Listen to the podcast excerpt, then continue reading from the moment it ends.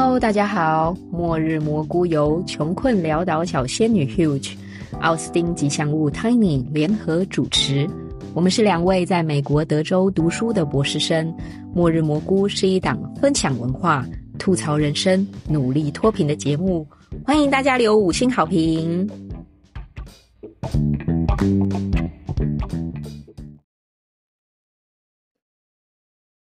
大家好，我们是末日蘑菇，我是 Tiny，我是 Huge，欢迎来到我们今天的超短集，因为我等一下要去做物理治疗，嗯，所以这集应该会比较短，请大家见谅啦。嗯，那我们今天要聊什么呢？我们今天要聊的是美国读博经验吐槽，Tiny 大惊奇，就是我来到这里读博士，还发现哇，好多事情就出乎我的意料啊。那有哪些意料呢？就是我本来以为来读博士就是认真念书，只需要念书，想不到呢。我觉得经历的第一个挑战就是发现主要都在过生活，就是来这里适应生活，就花了蛮多时间的耶。嗯，你自己没有这种适应期吗？我还好，嗯，我适应的还蛮快的。但是我我的惊奇反而是，原来在美国读博就是生活。嗯，因为花你要花超级大量的时间阅读你的阅读材料，它的阅阅读分量真的很大。我觉得平均一门课大概呃两百页吧，嗯，所以三门课的话就六百页。你几乎行的时间你就是在读书，然后你还要你还要那个工作，就是助教，然后还有呃你要想你的论文，所以很少有自己的时间读自己想读的书，然后去探索其他不同的事情。是没错，对，因为我是在北京大学拿到硕士，嗯，然后北京大学，我感觉还有一种就是，就十几年前那种学术象牙塔的氛围，嗯哼，就他他，嗯嗯，给大学有很大的自主空间，就是你不用那么有这么大的压力，你要变得很有生产力，哦，所以美国要比北京要来的有生产力。如果你是在学术圈的话，就是你在美国会被逼迫你要发表论文，然后你要追求很多 KPI。哦，嗯，的确是。对，所以我以前在北京大学，就是嗯，我对于学术的想象就是，哦，你有一大堆时间，你可以做你自己想做的事。可是在美国，我起码头两年，我真的觉得我花太多时间在读书。哦。嗯。然后我没有，我没有自己的时间啊，我懂，就是你被你被博士的这个身份呃完全占满，对你就会觉得天哪，我现在有空的话，我是不是应该要认真读书？我本来想象是，我记得我在读博班第一年，现在是我二年级，很想要成为。历史学家，因为我就读了一些学者写的书，就是哇天哪，你这样可以发展出这个角度来看故事，觉得非常有趣。所以我那时候好像是读了孔富里的《华人在他乡》，这就是一本他研究整个华人在东南亚的足迹，他们到底为什么来到这里，然后来到这里以后跟谁，嗯，跟殖当地的殖民者或是欧洲的殖民者有哪些关系，然后又跟当地人的，所以我就觉得啊，天哪，你既然可以深入浅出的写这种故事，就就就就觉得好啊。感觉读博班还是挺有意义的，然后就去上了徐元英老师的课。那时候他还在德州大学。然后到学期末的时候呢，老师就说：“嗯，那你们有发现历史学家的书跟其他人的书有什么差异吗？”我想说不知道啊，对我来说书都是新的，我看不出来历史学家的书跟讲说文学理论有什么差别。这个非常对不起，作为第一学期的人，我真的看不出来。然后他就说：“哦，就是历史学家比较会说故事。”他说：“哎。”真的哎，是合理的。对，就他们说故事，就不管他们的理论是什么，但是我都可以看到他们故事里面的细节非常生动。总之，我本来以为我来美国读博士就是来读一大堆这类的书，后来发现其实也不是，好像很多书要读。然后刚刚说要过生活这件，就是平常在台湾就可以边走路边划手机嘛，是蛮危险的啦。建议大家不要这么做，真的不要，好吧？尤其是在。登山的时候，但我觉得在美国的路上就真的很危险呢。我我的室友前几天他就去搭公车，他就说有一有一个高尔夫球差点打到他，从天而降，直直落下去。我想说，天，我们已经是住在一个相对好的区域了，对，就是也不会外面很恐怖，有涂鸦什么的，有人乱尿尿，但是但是有高尔夫球从天而降，然后他就说，我就说，对啊，这种一听起来就是。嗯，不适合在外面走的一个空间。然后我印象中有一次，就是哎，其实蛮多人都跟我分享他们在公车站或者公车里面被骚扰的经验，就是别人就会诶因为种族啊，然后歧视你啊，亚洲人，或者说是大吼大叫之类。所以呢，所以我们家小孩就是其实只跟我来了奥斯汀，大概待了一两个礼拜吧，然后他就跟我搭公车啊，搭 Uber 啊之类的，就是过了几天生活以后，他就说你一定要买车。就算你不会开车，嗯，对，就为了要保护你，对。然后我就想说，哦，好吧，那就开始胆战心惊的开了。嗯，我觉得就是这里当然是比台湾的治安要差蛮多的。可是有时候我会不免觉得，是不是太多台湾人也会，就是我因为我们的治安太好，嗯，所以那个对于呃治安不好这个预限值有点就是太低，嗯，然后有时候会有点。exaggeration，嗯。然后。其实有一些并不那么危险的状况，我们都会视为很危险。嗯，对，比如说无家可归者，就是游民跟你讲话的时候，嗯，其实很多时候，嗯，没有什么太大的危险，当然有些是，嗯，没错。可是呃，因为。刚开始来了的时候，我们都不会没没有没有办法分清楚，就是哪些是危险状况，哪些不是，所以会一概觉得，就是游民接近你就一定是很危险的。嗯，对，但游民也不会没事接近，通常啦。对对对对对。可是就就让我想到，就是就是我的伴侣，他有一次就是说，就是他跟一个那个日本来的研究生。呃，一起出去就是吃饭，然后那个日本来的他只是短期合作而已，所以他只是待可能几天，然后没有没有在美国长期生活经验。然后那一次就是在户外的，好像咖啡厅还怎么样，然后就有一个无业游民就跟他们讲话，嗯哼，然后可能是要钱和还是就是只是随便搭话而已，嗯，然后那个他就说那个日本人完全没有正眼看他，但他觉得非常奇怪。嗯，没有正眼看那个游民，对，完全没有，他就直视前方，就不敢不敢看他。嗯，可是那个反正就是我的伴侣就会觉得这样其实就是有点就侮侮辱就是那个游民的人格，因为有虽然有些游民确实有有些危险性，嗯，可是不是所有都是这样，就是不是所有情况都是这样，就是你可以你可以就辨辨别就不同的状况。那如果要礼貌的婉拒他，应该怎么说啊？礼貌婉拒他，嗯。也是看状况吧，嗯哼。但总而言之，其实我可以，我可以蛮理解，就是那个日本人为什么会这样做。因为你如果这件事情发生在日本和台湾，大家就会瞬间觉得这是一件很危险的事情。嗯，因为没有人会这样做。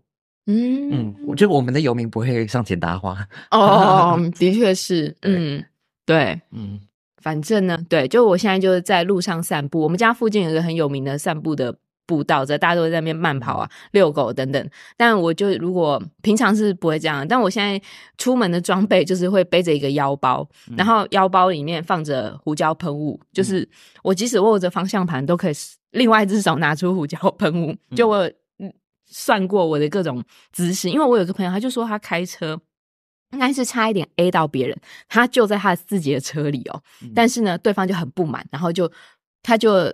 开车窗想要说话或者是辩解之类，他就被打，打到这个眼睛旁边缝几针，眼镜掉下来之类。我就说他妈的，就是以后就算连车窗都不能开，就只认真道歉，就是点头认道歉，还是大喊都可以，就是一定要瞬间把那个车窗都全部关起来。没错，但有时候也没用，因为 在德州你还可以用枪。是没错，但是再怎么样，你有窗户还是比没有窗户好啦。也是啊，对对对，总之就是觉得。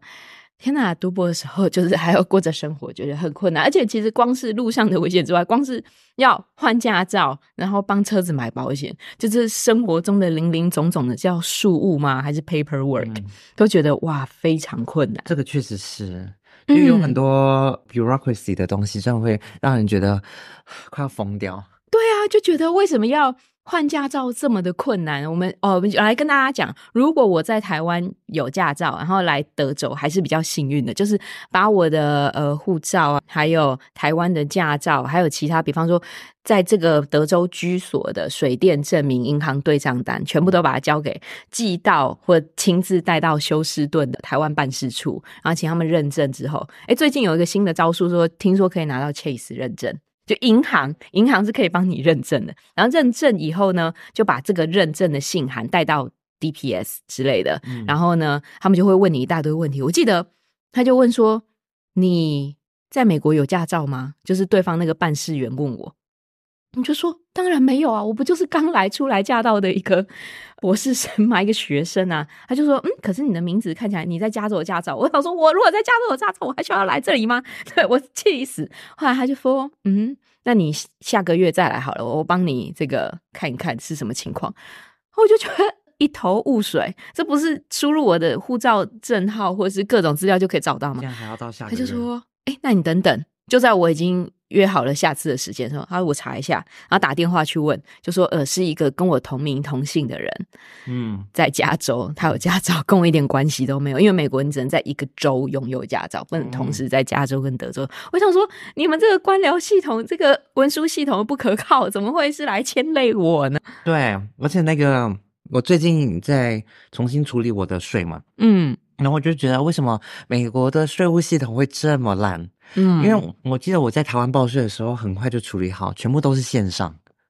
嗯，但美国的话，嗯嗯，就是你处理完线上的东西，然后你还要把它印出来，然后用 用实体的寄寄给那个税务局。没错，还要排队排很久。那个邮局也是，你前面有可能只有一两个人，那你也是可以排个十五二十分钟。对啊，他们就在聊天。嗯，太可怕了。嗯，那你还有其他？不适应的地方吗？生活好，我觉得还有一个很惊讶的地方，就是，呃，创作跟学术对我来说都是写作嘛，嗯，但是呢，我就发现，哎，创作跟学术真的很不一样。这听起来很像废话，但是我就是在这寒假的时候，一边在那个河边散步，包包里放着我的胡椒喷雾，感觉安心。然后那时候散步的时候，就觉得啊，功课终于都做完了，期末报告也交了，我可以休息一下。嗯，可以想想我的小说要写些什么，然后我就觉得，哎，其实创作本身需要蛮大的空间，不管是物理上的空间还是心理上的空间，就是，哎，你好像有一些余裕，可以想想这个，想想那个，想说，哎，这个此路不通啊，就挺适合在散步或者做各种事情的时候做一下创作。就这种时候，比方说洗澡的时候，特别会有点子。嗯，对啊，所以我就会在，比方说我家冰箱、餐桌。呃，我家也没有多大，但餐桌、我的床头，然后跟我的书桌都放了一些那便条纸，这样 in case 我有任何想法的时候，手机一时找不到，万一我在找手机的过程中忘记我刚刚的电子，就很亏。就我觉得创作是一个很需要空间的东西，但是学术的话。它当然也很需要空间，你要探索一下你未知的领域，你才会有 学术上的贡献吧。可是我觉得做学术写论文要有很强的指向性，就是你一开始就要有一个论点，我认为这个东西可能是怎样，最后说，诶，它行不通，这样子也是可以的，这是 也是一边合格的东西。那我就觉得，可是对我就很陌生诶，这种有指向性的。写作方式，因为我想应该没有人会想要看一个你完全知道结局百分之百符合你预测的小说吧？就是，嗯，就是我我干嘛看这个？就我也知道啊，嗯，就是我觉得文学创作是需要有某种模糊性的，嗯，就它需要让就是读者去自己去解读，可是学术是要产生知识，产生新的论点。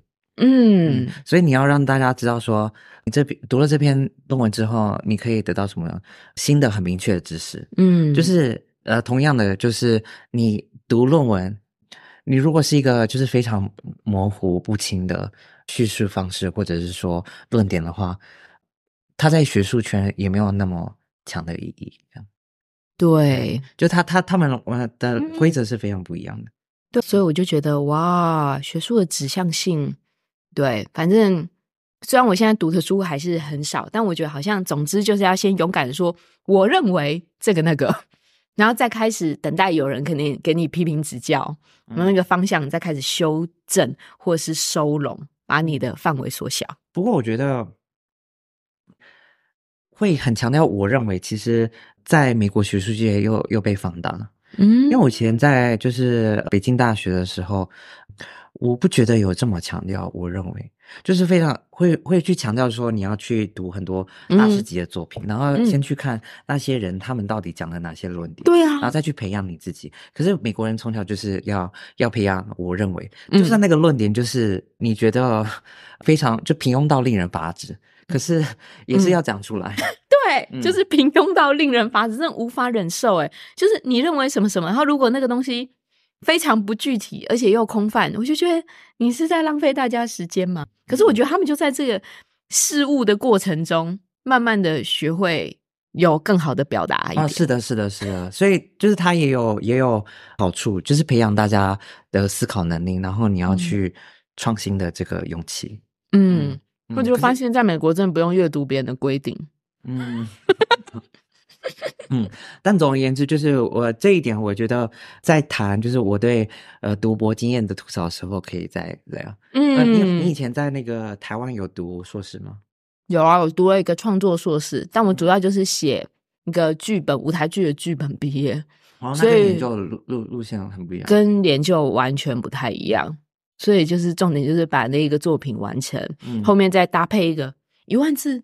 两万字的创作字数，就是我为什么要写这个作品，然后这个作品，嗯，我参考了什么东西，好像是写这样的内容吧。OK，嗯，总而言之，但我觉得，虽然说这个，我认为好像这个这个重点呢，嗯，在写作上很重要，但我就后来也算是回馈到我的第一点吧，就是生活的部分。就比方说，我现在打电话客诉，我现在是打电话客诉的这个。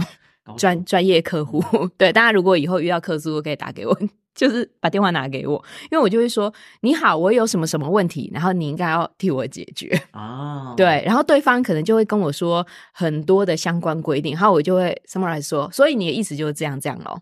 好，那是或不是？就我会把他们问题弄成是或不是。如果是的话，就我就在想说，那到底能不能够符合我原本的要求？嗯，对。所以是就是这种呃思维培养能力跟就是他们的日常生活和整体的文化环境都是息息相关的。对，我就觉得哎，那不如我就认真来维护我自己的权利吧。啊，对，因为很明显这个谁对谁错。嗯，我觉得就是像你刚刚说的，就是在美国嗯生活和赌博，我觉得有强化就是我依靠自己处理大小事务的能力。嗯，对，我们之前有在 DIY 那一集不过，对对对，嗯，就自己找资讯，自己解决，没错，自己把房子修好。那你觉得你还有哪些惊奇的地方吗？或者是呃，你觉得不太适应的地方之类的？对我就吐槽点。对我觉得，好吧，来的话就是想说学习一个新的语言，或者用这种比较直白的语言来表达自己。就我认为，或是我有什么想法，我根据什么什么有这样的想法，但我就发现啊，糟糕！来美国，因为这个空间太大，然后这个很多创作的范式都不太一样，然后就觉得英文不够好，中文还退步，嗯，就是两头都落空。好，我觉得可以举几个。英文不够好，我就不举例子了。反正就是，我就一般一般的普通台湾学生，就是觉得这不是我母语，就英文不够。那中文退步呢？我可以举，比方说，我要来出卖我的室友，因为太好笑了。我记得他好像跟我就搬进我们共有这个公寓的第一天，他就说：“哎，他就很认真在那个放松肌肉，他是一个很认真在健身的人。然后他就说：‘哎，帮我拿按摩棒，又金帮我拿按摩棒。’我说。”我是跟一个 gay 住在一起，这 是我们的交情，有到按摩棒这么好吗？好可怕哦！我就瑟瑟发抖，我就说在哪里呢？他就说在那边的地上，他可能在卡住某个动作啊。然后我就说那个东西叫滚筒，那个东西叫滚筒，对，它不是按摩棒，是按摩滚筒，超生气的，我好紧张哦。好，要帮他自慰吗？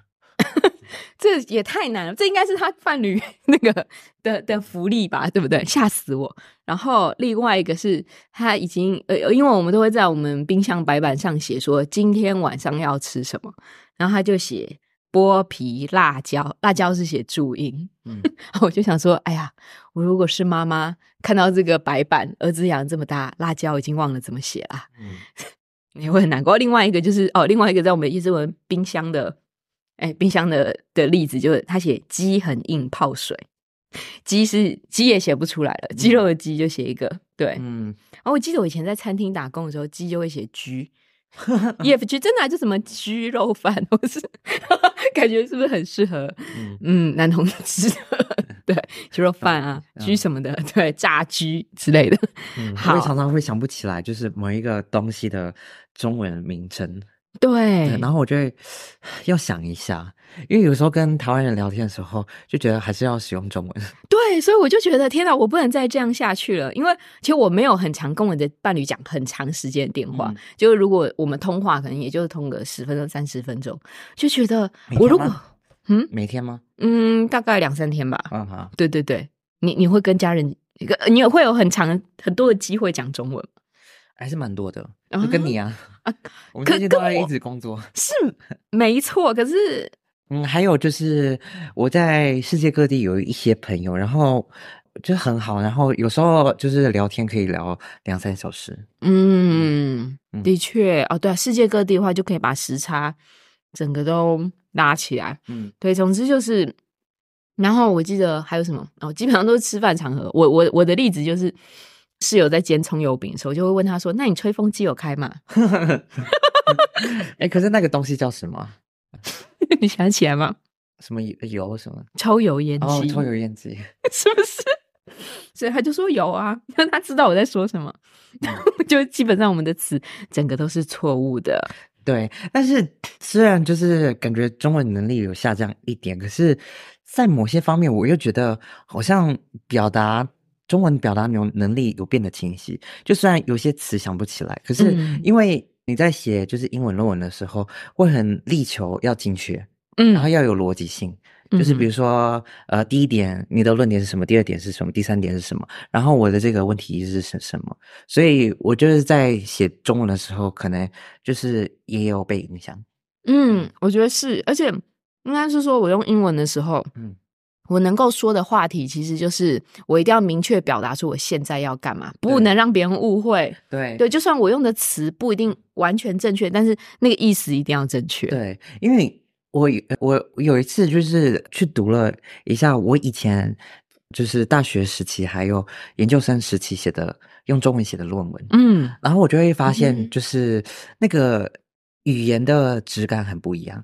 就是因为中文是我的母语，所以实在太熟悉了。你就是直接直接写过去，你自己没有思考过一次，所以有些句子你会想说这个意思是什么？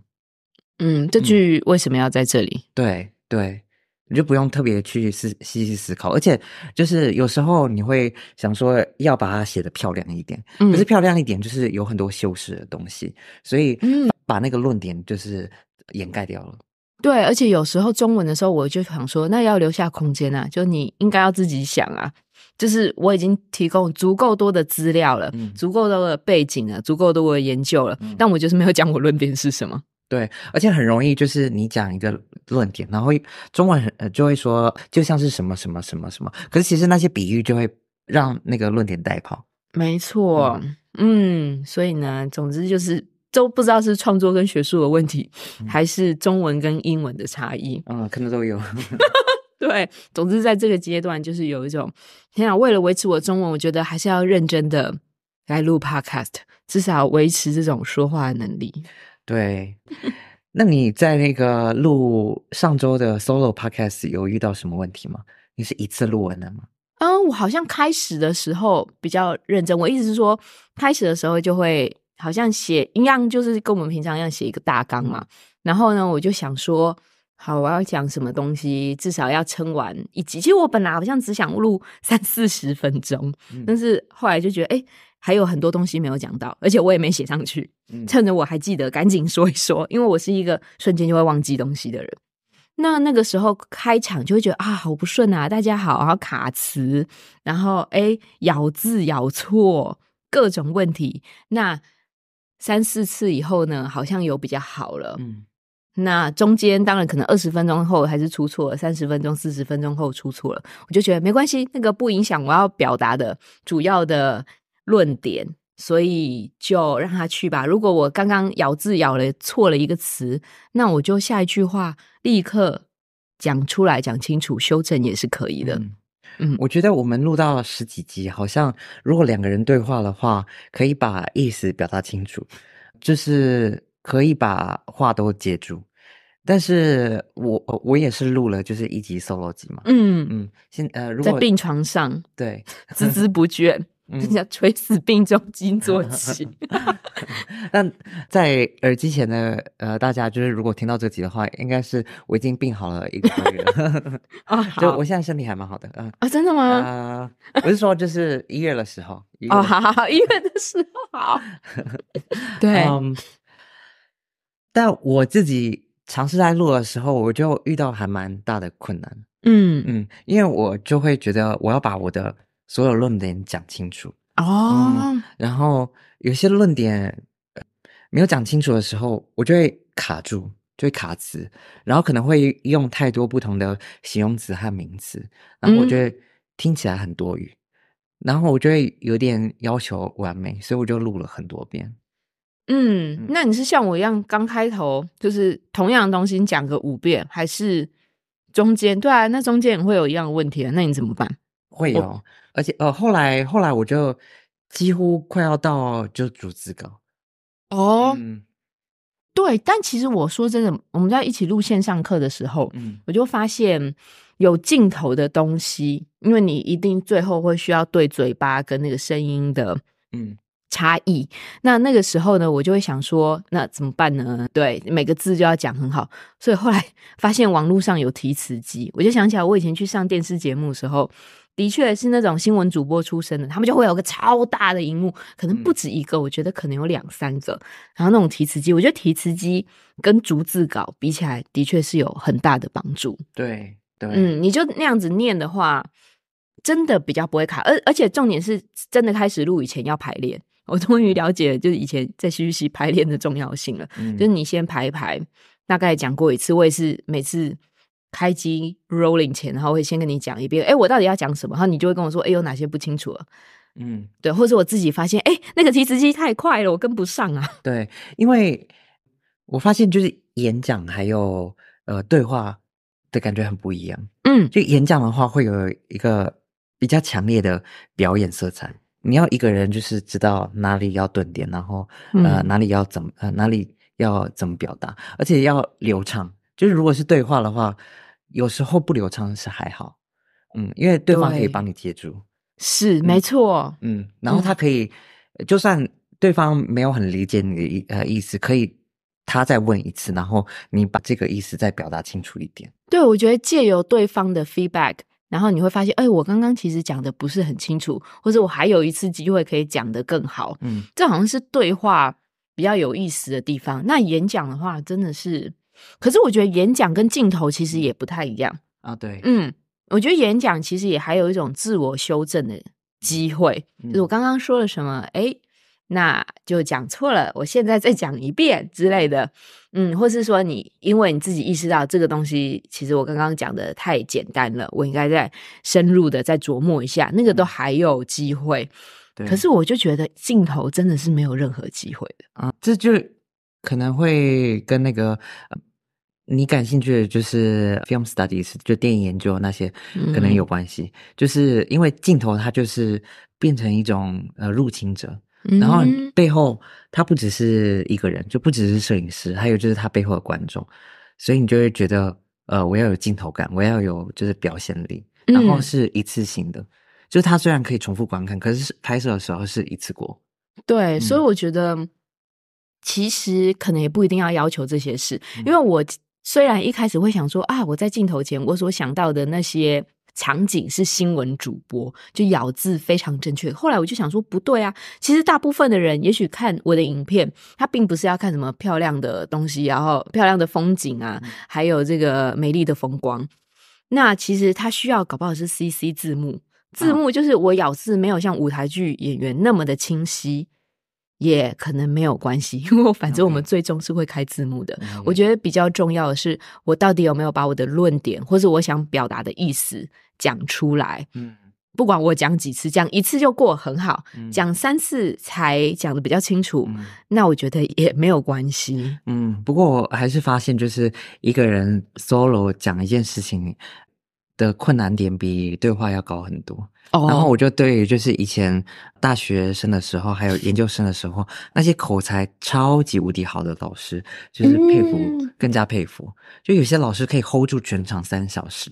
对，嗯，没错没错，我觉得那个真的是需要练习。对，嗯，我也是在。蛮多，不管是大大小小书店啊，还是论坛的演讲，然后我就发现，不但是我自己讲，然后我看别人讲，然后我就想说，那到底这两个的差异是什么？嗯嗯，就是每次每次我大概参加一个公开场合完，我都会回去或者当下写一下 notes，然后写说下次可以减少什么东西。嗯，如果没有办法，嘴巴跟不上脑子的速度，就脑子运转的速度其实比较慢，但嘴巴说话速度太快的话呢？就可以讲的慢一点，嗯，听起来就很像大师。哦。OK OK，但我我也有就是遇过那种就是学术大师，嗯哼，就是噼里啪啦讲了一一串，然后他语速也很快，嗯，可是他听起来就超级无敌有气势，然后论点也很清楚，我就觉得这真的是一种才华，就是他一定不止一次，这不是他的第一次，嗯，讲这些东西。哦，应该是应该是，嗯。嗯，可是我觉得就算。他他讲过很多次，我觉得还是很厉害。嗯嗯，他一定有事后检讨，当然天赋可能也是有啦。而且而且我我我突然就想想到，就是一两个老师，他们连 PPT 都没有哎。嗯，你就是任何补助都不需要，他们可能就是某些写下来 notes，然后就直接开讲。对呀，所以真的很厉害。不过我觉得，哎，其实我觉得在美国也是蛮长，老师只是准备五分钟 PowerPoint，然后剩下的时间就是大家讨论。对，可是美国教课时那个方式就跟呃台湾嗯很不一样，主要以讲座性质的不太一样。美国就很多讨论课，对，大部分都是讨讨论课。我没有上过他们的大学部的课程，可能大学部的教课会比较多一点。嗯，我上过。一门、两门、两门大学部的课程，对老师的讲座可能就会比五分钟更多，比方说半小时，但这个课还是有一小时半或三小时啊。嗯，所以其实还是会分组讨论。嗯，那就跟我在就是台湾还有北京大学的经验很不一样。嗯，因为因为老师们就很需要那种长时间的演讲能力。嗯，但总而言之，那你觉得就是在这里上课的经验呢，有什么好吐槽的吗？这里上课的经验哦，主要都还在适应嘛。虽然我现在已经到第二年了，可以。虽然我的很多朋友们都会吐槽说，这个美国这个大家讲出来的东西，就像我们刚刚讲，我认为都没什么重点啊，这个不都老生常谈了吗？根本没有回答到点上。但我就觉得，哦，同学们在脑袋空空，昨天一定去呼麻参加 party，现在没有读任何书，对不对？你都可以讲出一些话。我觉得佩服你，我也觉得很蛮蛮佩服的。就是你这一听就是没有读任何东西，但是你看起来超自信。对我第二年的时候就有这种能力，就是可以侃侃而谈。然后就算我读超级无敌少，没错，对，嗯，其实就是因为你有累积之后，然后有这种自信表达。其实你大概知道那个学术的题目，它的这个学术规规范，然后它它这个领域大概有什么样的论点，其实就就可以呃聊一下。对，我也觉得，所以现在对我来说，就是读书重点已经不是读书了，而是把它说出来。对，读其实有一个眼睛上的意义以及嘴巴上的意义，那我就觉得是可以练习，就是表达的方。因为其实你有没有真的看懂这本书，别人不知道，但是从你的表达能力上可以知道你到底说不说得出来。对对，你的你的嗯外在的表现，通常就是别人。觉得你到底能不能对理解这这？因为很少人会拿你的这叫什么期末论文来看看，说哎，不是，对我也从来没有看过你的论文吧？嗯，没错。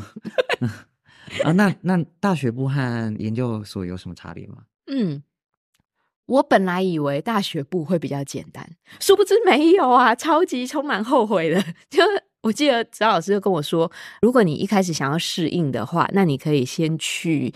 大学部的课，然后了解他们的规范，因为我觉得大学部课程有很多小小的作业，比方说两周、三周就说，哎，那你要交一个一两页的 paper，读这本书的读后心，然后期中、期末的时候来个考试，我们有哪些论点，老师直接就公布他的嗯考题，说你可以定义一下这个词是什么意思，一三到五句话 已经很明确，这样 A 四纸的一半，然后回答这个问题。然后我就很认真的准备。我那时候就已经那时候还没有 Chat GPT，如果有的话就更好。就是就是连考试，然后我就去上了一个网站叫 Perplexity，就疑惑，然后就是把这本书的内容就是问一下，说它的重点到底跟我上课听到的，跟我自己本人理解的有没有差异。所以其实我就觉得，哎，其实我后来发现不需要跟同学们讨论，就是我读了什么书。我其实我跟这些。AI 讨论还比较实在，嗯，虽然他们给我不一定正确，但可但我可以反复的诘问，到底我的理解是不是正确。总之呢，我上了大学部课就发现，的确是要以表达能力放在你读懂的那个优先顺序前面。你可能读不懂，那老师就会以一种很委婉的方式告诉你说：“哦，其实我们还有另外一种读的方式哦，还有一个点是可以看的哦。”我就觉得哇，美国老师好。温柔吗？呀，是温柔的温柔。我觉得大部分 美国老师就会会委婉的告诉你，或者他觉得啊，你说的也很棒，就算他心里觉得是狗屁。对，我就觉得哇，这就是一个。对，但台湾老师会直接指正你，对，就说不是这个样子，你理解错误。所以我就觉得哇，我的读博经验就是这个样子。好的，我们就谈到了，就是 Tiny 他在美国读博，呃，读博，然后呃。嗯，读书和 生活之间的矛盾，还有就是他身为一个作家，然后重新进入学术圈圈之间的矛盾，然后还有就是在美国生活的时候，不管是在生活还是读博，就是苦苦挣扎。呃，我们的呃口头表达能力的，对，书面还没有走到这一步啦。嗯嗯嗯。对，那我们就来到了本集推荐。反正我就还是推荐一下让我误入歧途、误入学术的孔富里的《华人在他乡》。那你有没有什么要推荐给各位读博吐槽点的作品呢？吐啊，吐槽点也不一定啦，就最近的东西也可以。我突然想到张慧晶的一个散文集，嗯嗯，我没有特别准备，就是本周推荐，但我就突然想到台湾散文作家张慧晶，嗯，他的一个散文集叫做《给冥王星》，嗯嗯，《给冥王星》他就有很多就是他的书评，还有我记得他那时候是在爱丁堡读博士，是的，对，所以有一些就是他博士生活的一些感想。哦，好哦，哎，我那时候读没有想过他是博士生，不过也许我是可以。重新继续去读了，对，而且他，而且他最后 drop 掉了，嗯，再读吧，是不是很有启发性啊？对于我来说，对，还是活得好好的呀。对，他现在应该也是很很开心的啦。对，最近回到，呃，不是最近，一直就回到台湾以后，好啦，总之好啦，末日蘑菇今天就到这边，请大家给我们五星好评。我是 Tiny，我是 Huge，我们下次再嗨，拜拜，拜拜。